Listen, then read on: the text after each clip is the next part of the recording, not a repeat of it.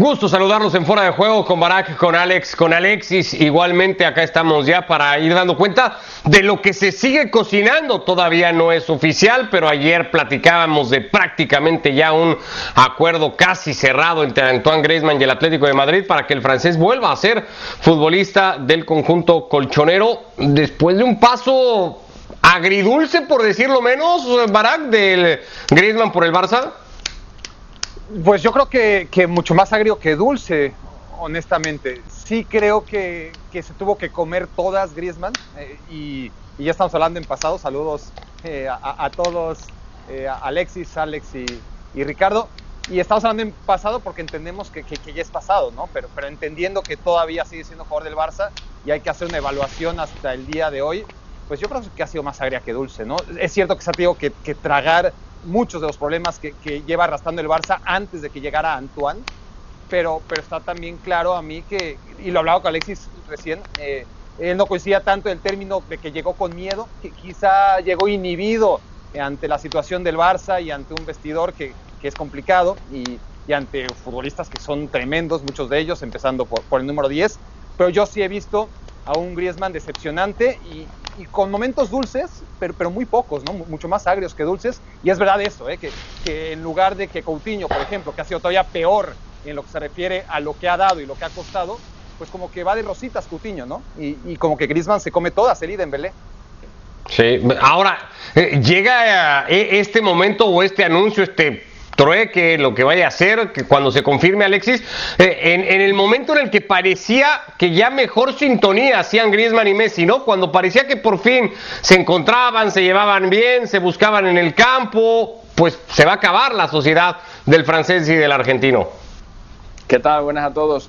No sé, no sé. Yo he visto momentos buenos de Messi y Griezmann y otros no tan buenos. Ha sido una relación o una asociación muy discontinua. Eh, en toda la estancia de Griezmann en el Barça, que han sido de momento, es que, no sé, seguimos hablando en pasado porque lo damos ya por hecho, pero bueno, hay que esperar un poco, ¿no? Pero son 99 partidos, eh, Griezmann le ha dado 7 asistencias a Messi y ha recibido 4 pases de gol de Messi. Estamos hablando eh, de un jugador eh, que sobre 105 partidos posibles ha jugado 99 y sobre 9.000 y pico minutos posibles, no, no acuerdo las cifras exactas, ha jugado el 77%. Es decir, es un jugador que ha estado en el campo prácticamente todo el rato. Bueno, si tú estás todo el rato en el campo durante dos años en el Barcelona y un jugador como Messi que te promedia entre todas las competiciones unas 30 asistencias por temporada, solamente te da cuatro pases de gol, eh, yo creo que ya está, está todo dicho.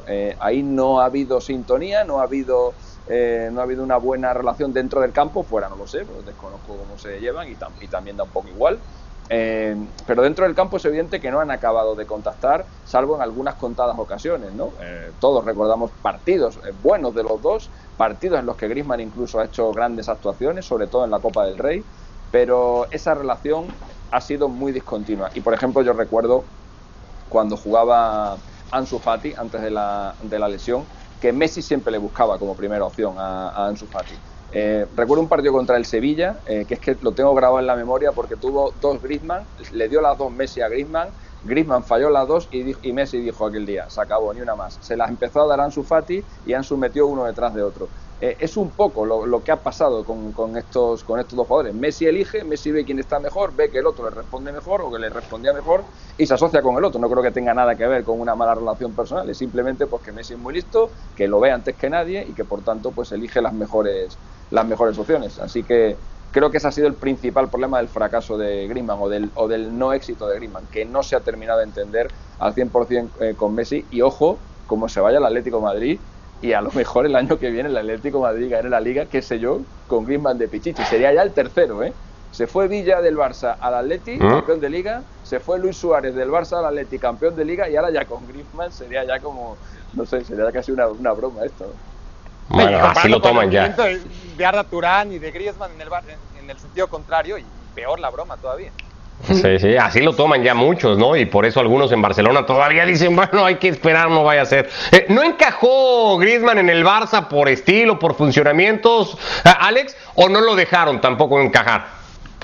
Pero es que, ¿qué tal cómo estáis? Eh? Un abrazo para los tres. Es que no cabía. Es que la primera pregunta es, ¿era necesario Griezmann eh, que lo fichara el Barcelona? La respuesta es no. Era el capricho personal del hombre que ha acabado arruinando al club en prácticamente todas sus esferas, eh, que es José María Bartomeu. Además, acordaos, después de que el año previo le hubiera dado calabazas públicamente al Barcelona, con, ese documental que también tiene un, show aparte para comentar. Pero bueno, el, tema es ese, que ya de entrada Griezmann no era necesario en la plantilla del Barcelona. Además, desde el primer día ya se avisaba, son cromos parecidos, voy a decir repetidos, pero no, es imposible, nadie se parece a Messi, pero son cromos similares, eh, zurdos, que eh, preferentemente actúan por dentro, que si tienen que partir de una banda les gusta más partir de la derecha que, que de la izquierda, su pierna natural. Entonces, a Griezmann en ese sentido eh, ya se, veía como un cuerpo extraño nada más llegar.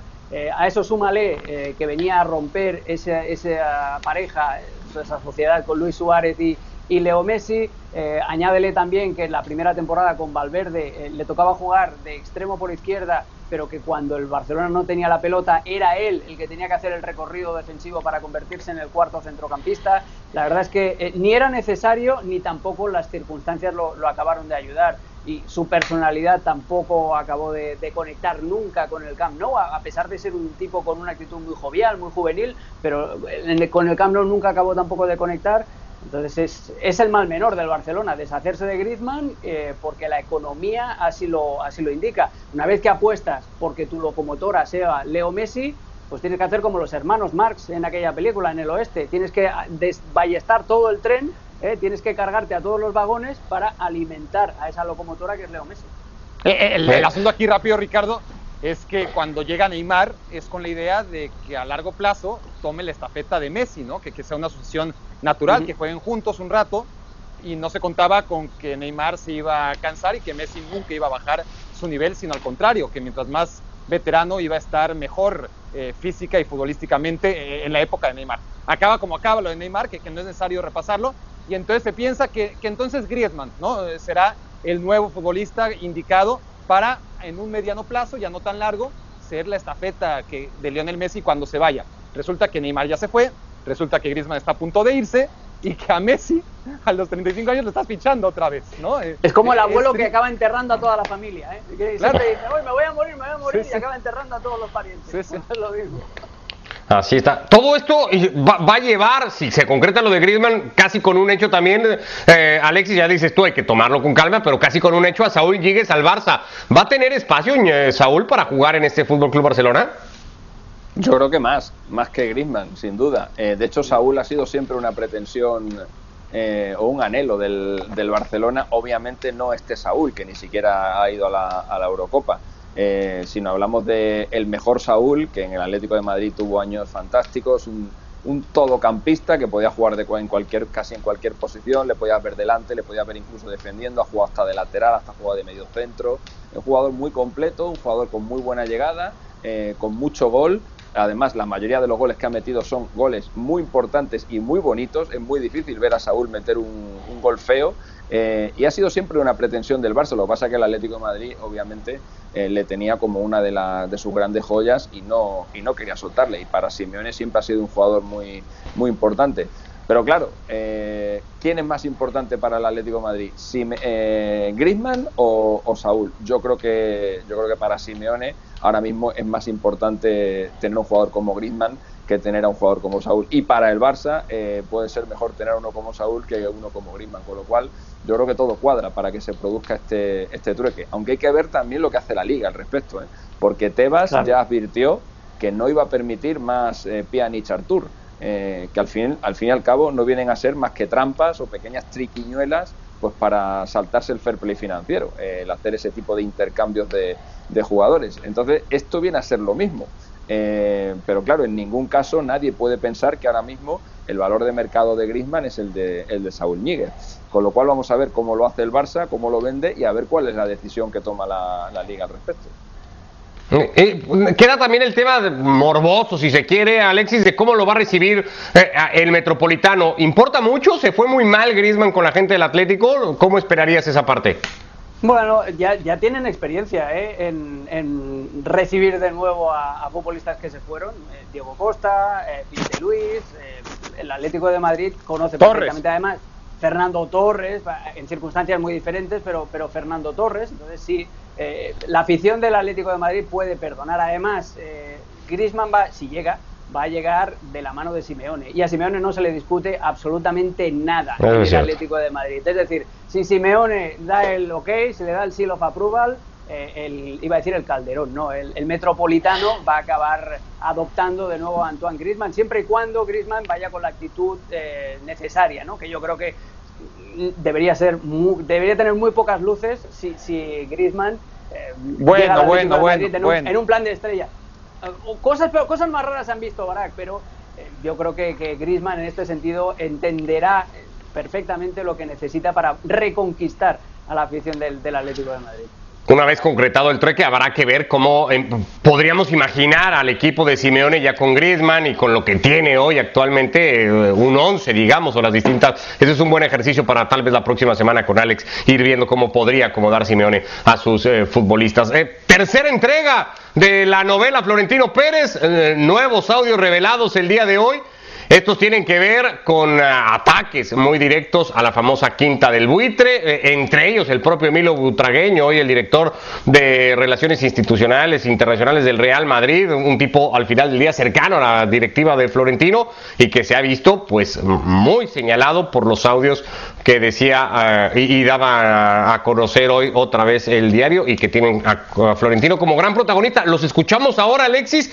¿Cambia todo esto que se viene contando y la narrativa de los últimos días con la figura de Florentino? ¿Qué tan afectada se ha visto en los últimos días en Madrid eh, al presidente del Real Madrid?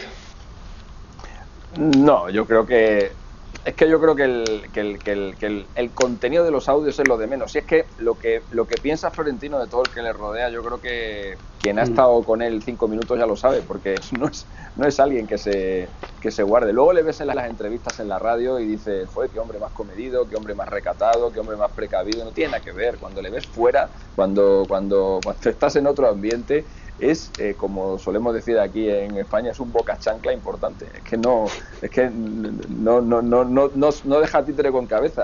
Y es muy raro que una persona de su prestigio, una persona de, del éxito que él ha conseguido, que, que, no le falta de nada, que, que, es una persona muy reconocida, una persona muy poderosa, no solamente por ser el presidente del Real Madrid, que ya con eso es una de las personas más poderosas del mundo, sino porque además es el dueño de una de las empresas más grandes también que hay en el mundo, eh, y sin embargo, eh, es, tan, es tan raro verle, eh, verle en estas historias, verle mm, buscando, buscando, el, buscando el lucimiento personal, porque claro, cuando tú a todo lo que tienes a tu alrededor te parece malo, a todo hablando mal y pronto te parece que es una mierda, esto, eso lo que realmente estás diciendo oye, que el barco va para adelante por mí, porque todo lo que hay a mi alrededor no vale para nada, son todos horribles, este es, este es, un, este es un desastre, este es, este es lamentable, este es un zoquete, este es idiota, este es un normal, ha dicho un montón de cosas de jugadores y todo va dirigido a lo mismo, porque el Madrid sigue ganando títulos, sigue ganando Copa Europa y la gente dice, bueno, pues si todos estos son idiotas eh, y el único que es listo es él, pues todo esto es por él, ¿no? Y no sé yo por qué Florentino tiene esa necesidad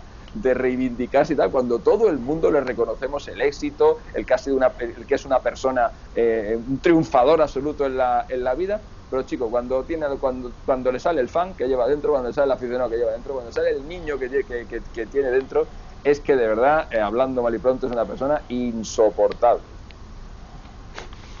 Bueno, acá está la tercera entrega de los audios de Florentino, parte de lo que ha dicho concretamente, ya decíamos, sobre esa quinta del buitre.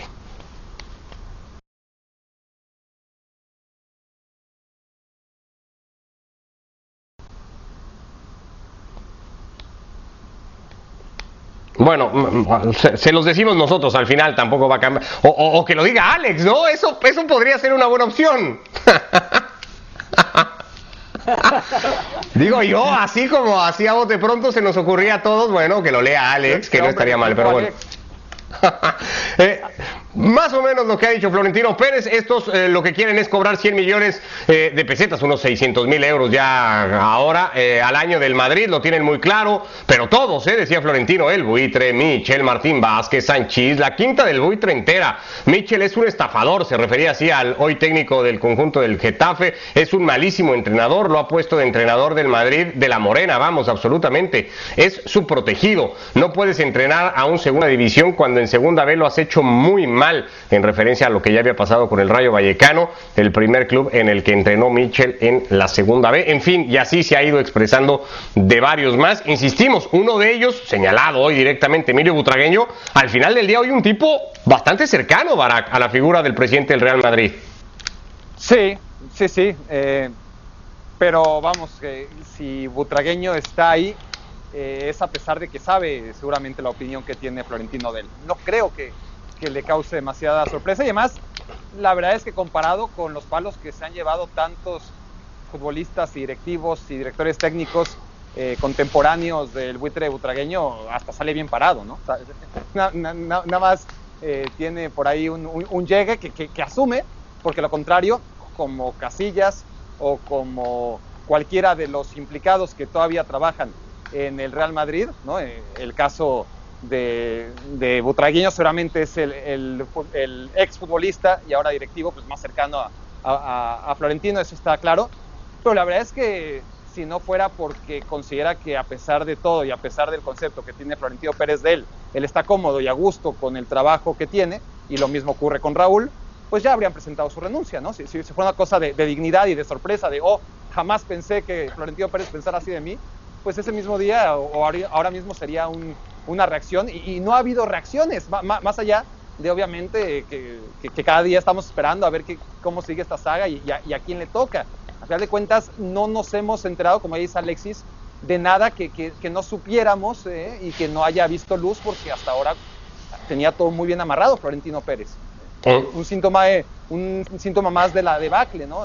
que hemos estado hablando, eh, la, la, Superliga anunciada mucho antes de que realmente estuviera bien amarrada, el hecho de que el Real Madrid no tenga un solo representante en la Euro en los momentos lúcidos de Florentino Pérez, yo creo que no habría permitido que, pasara.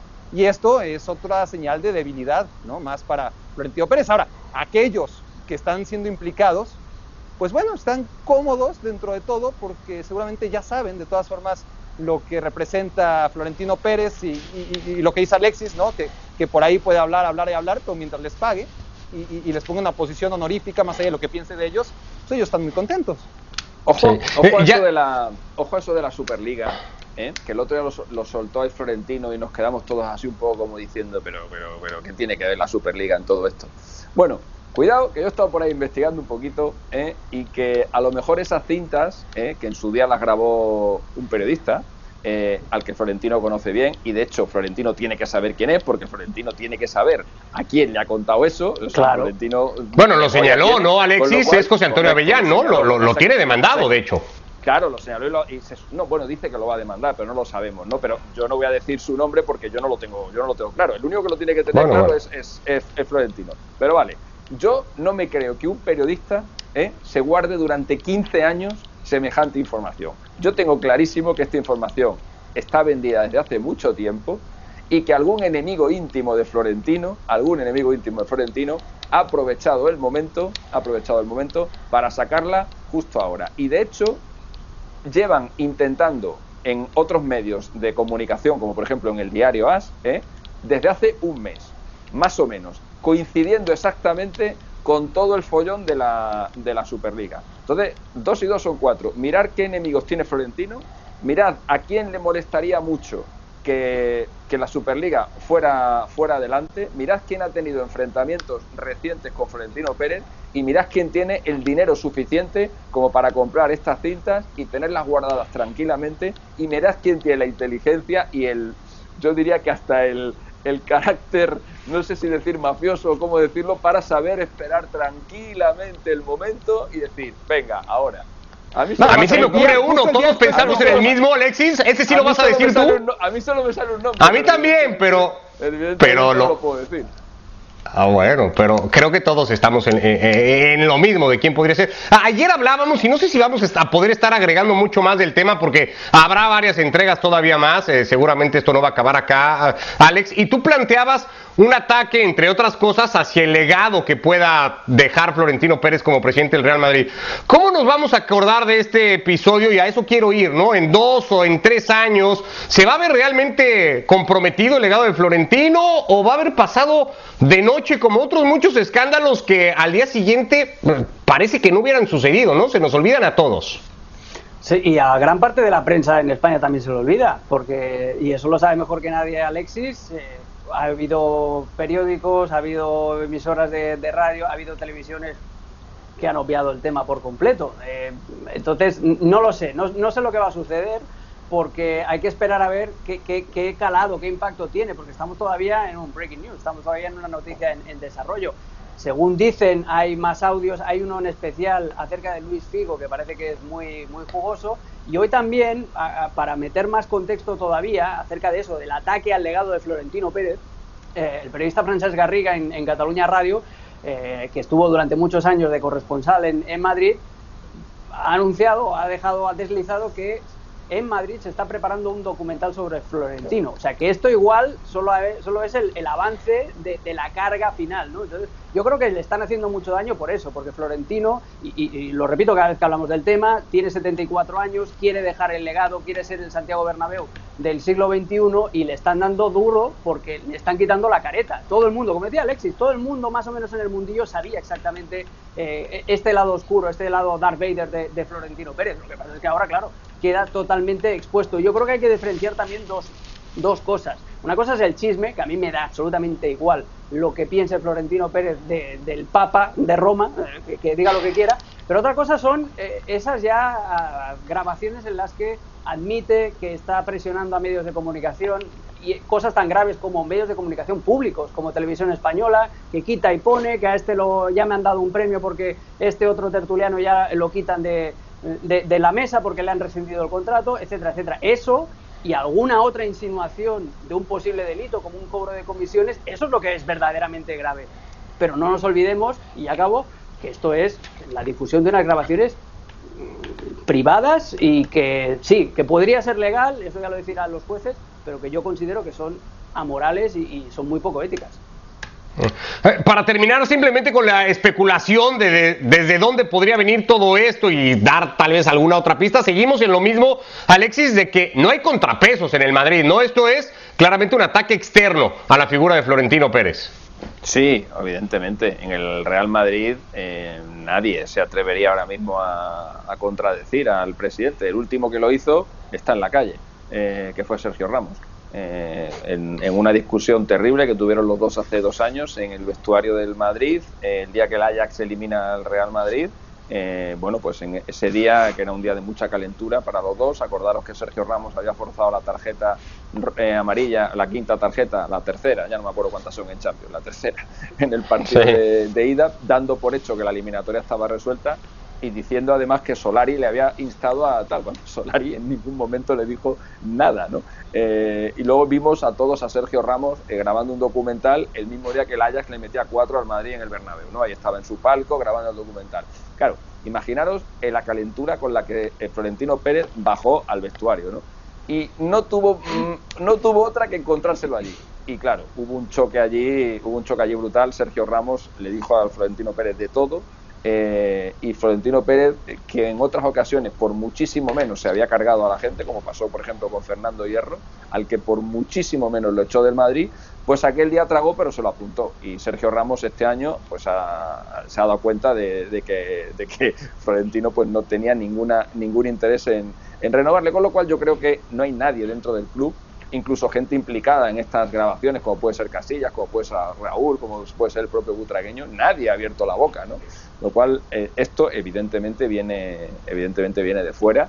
Eh, no sé si algún día lo sabremos, no sé si algún día saldrá a la palestra el, nombre o los nombres de los, implicados, pero vamos, que es una, que es una historia que viene de, fuera del Madrid, eso, vamos, de eso no tengo ninguna duda. Esto pasa siempre cuando tienes mucho poder. Entre poderosos, entre poderosos, eh, así es como se, hay que, si, si, si, solo hay que ver el padrino Solo hay que ver el padrino para enterarte de cómo. En el padrino está toda la vida condensada. Ahí está es, todo, un- ahí está todo. es En un pozo de sabiduría, Alexis. Es un- Ahí es que no, no hay mucho misterio. Por eso es mejor no estar tan arriba. Es mejor siempre estar ahí en un, en un término medio. Yo, yo Bueno, pues de seguiremos. quitar el acertijo. Yo sigo así, eh, nada más, eh, ¿empieza con T o no? No lo sé, Barack. O una ¿Cuál? ¿No? ¿Eh, ¿El nombre No o, el, no quiero- o el apellido. No. No, no, No ya, quiero demandar. Bueno, ya. Lo dejamos ahí. Mejor vamos a cerrar porque además va a haber más entregas y entonces vamos a tener que seguir hablando del tema de Florentino y ver qué, qué- otras cosas más podemos ir agregando al asunto porque seguramente mañana una cuarta entrega y así se irá el fin de semana. Eh, cerramos esta edición de Fuera de Juego con el anuncio a los 37 años del retiro de futbolista profesional de Arjen Robben, Barak, el holandés que se había ido al Groningen en el equipo en el que empezó jugando. Ahí ha decidido dejar el fútbol. Eh, ¿Cómo se va Robben? Que no sé si se si decimos que es a perfil cambiado de lo mejor que hemos visto, no sé si en los últimos 15 o 20 años. Sí, yo, soy muy fan de, de Robin. Eh, no importa inclusive hacerle un homenaje cuando realmente se retiró hace dos o tres años. Está claro que regresó del retiro, tenía esa bonita intención de jugar con el Groningen. Se lesionó desde el primer minuto, desde el minuto 10 en el que volvió su primer partido, lo que fue simplemente poético para lo que ha sido la triste carrera de, de Robin en ese sentido. ¿no? Eh, debuta, se lesiona después de salir del retiro, regresa, juega otro ratito, se vuelve a lesionar y bueno, ahí quedó entonces la carrera de, de Robin en ese fallido intento por regresar. Pero bueno, que sirva para hacerle homenaje a, un tipo que sí, yo, yo considero que obviamente esas lesiones lo disminuyeron mucho. Eh, el papel de Arjen Robben en la historia del fútbol va a ser secundario, seguramente porque las lesiones no permitieron que fuera más. Yo, yo te diría que dentro de un universo de muchos futbolistas que podrían levantar la mano para decir, yo fui el tercer mejor futbolista de esta época, una época en la que claramente hay dos que están por encima de todos los demás, y el tercero ya es discutible, para mí es este. ¿eh? Pa- Para mí lo determinante que fue este cuando pudo, cuando las lesiones lo dejaron, Mira no se lo he visto más que obviamente a los otros dos monstruos que, que están por encima. Ah, ¿Así de contundente? ¿Ahí Así, lo pondrías así. también tú, Alex, o exagera un poco Barak? Cuando estaba en forma, no, no exagera, cuando estaba en forma. El problema es que Robben en forma lo vimos muy poco. Lo vimos muy poco y sobre todo cuando lo vimos tuvo muy poca continuidad porque enseguida se, se lesionaba. Eh, es, es un excelente, un extraordinario jugador. Eh, que tuvo mucha mala suerte con, las lesiones, que el físico tampoco, no, era tan guapetón, por ejemplo, como Cristiano Ronaldo, y eso también le, pasó factura, no era tan mediático, y, bueno, yo creo que la carrera de, de Robben eh, se resume en esta última temporada que ha tenido con el Groningen, ¿no? Eh, eh, lesión, sufrimiento y redención, porque al final tuvo la oportunidad de, recuperarse a tiempo y volver a los terrenos de juego para, para decir adiós definitivamente. Eh, y, y es una carrera, pues también de dolor, de sufrimiento y de redención. Eh, si os fijáis, eh, tenía una fama de loser tremenda, eh, Robben, por aquella famosa parada de Iker Casillas en la final del, del Mundial de Sudáfrica en 2010, ese uno contra uno, lo marcó muchísimo y no se quitó esa fama hasta la, la final de la Champions de 2013, que ahí fue donde eh, se- contra el Borussia Dortmund marcó aquel gol y ahí ya es donde acabó de consolidarse. Me alegré muchísimo por él, porque claro, después de 2013, de 2013 ya lo diré bien, eh, volví a tener los mismos problemas de, de siempre. Cuando estaba en forma, yo creo que sí, que era el tercer mejor futbolista del mundo. ¿Dónde lo tienes tú, Alexis, a Robben? Para mí ha sido uno de los mejores extremos de la historia. Eh, además, tiene una cosa que se le he visto a muy poquitos, se le ha visto a él, se le ha visto a Messi, tendría que pensar para verse a alguien más, que es hacer siempre la misma jugada y que, Sí, y que sea, imposible, y que sea imposible pararle. Eh, porque el penal, lo que le llamo yo eso del penalti de Messi, que es perfilarse a la derecha, irse a la media luna y ponérsela al portero, pegar el palo con la comba sin que pueda llegar, esa jugada la ha repetido Messi cien mil veces y no hay, y no hay manera de, de que se la paren. Pues Robben hacía lo mismo y no había forma de pararle y además era un gran profesional. Fíjate que de los cuatro holandeses que estuvieron en el Madrid era el único en que en el vestuario no tenía un apodo sospechoso. A Van der Bar le llamaban Vodka, Vodka Van der Bar. A Snyder le llamaban Whisky Snyder y a Drente y a Drente le llamaban Ron Drente. Y sin embargo, Robin no tenía apodo. Eh, lo que me hace pensar, lo que me hace pensar que Robin, Agua, que Robin sí, sí. estaba en casa, que Robin estaba en casa cuidándose y que Robin era H2O un Robin. profesional, un profesional como Dios manda, ¿eh? a, a pesar de que bueno, pues de que no tuvo mucha suerte, como habéis dicho, con la con las lesiones y eso le, le lastró le lastró muchísimo Eh, y oye y gracias a Dios que fuera un loser Alex porque si no no tendríamos un mundial ahora mismo o sea que gracias a Dios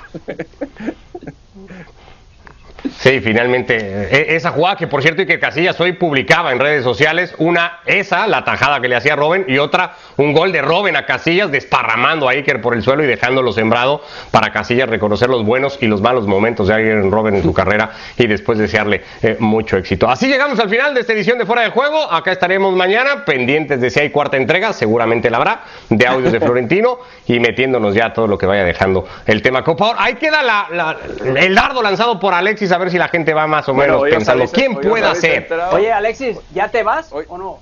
¿Ya te vas? es buena esa, es buena esa. Esa es buena. No te vayas. habéis enterado de un montón de cosas, ¿eh? O sea que no, no, te vayas. He dado noticias para aburrir. Abrazo a los tres, que les vaya muy